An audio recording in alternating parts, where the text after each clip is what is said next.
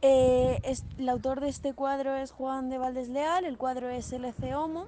se pintó en 1657, el estilo artístico es el barroco, eh, la técnica y el soporte que usaron fue óleo sobre lienzo, eh, la descripción física del cuadro es que se ve a Jesús desangrándose con la corona de espigas, la simbología que da este cuadro es la túnica roja se pinta para simbolizar la sangre,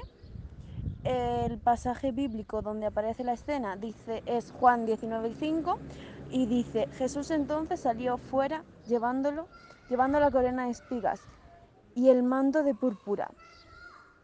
Y Pilatos le dijo he aquí el hombre Eh, las curiosidades sobre este cuadro es que los, los artistas quieren plasmar eh, de este modo a todo hombre sufriente y hacer reflexionar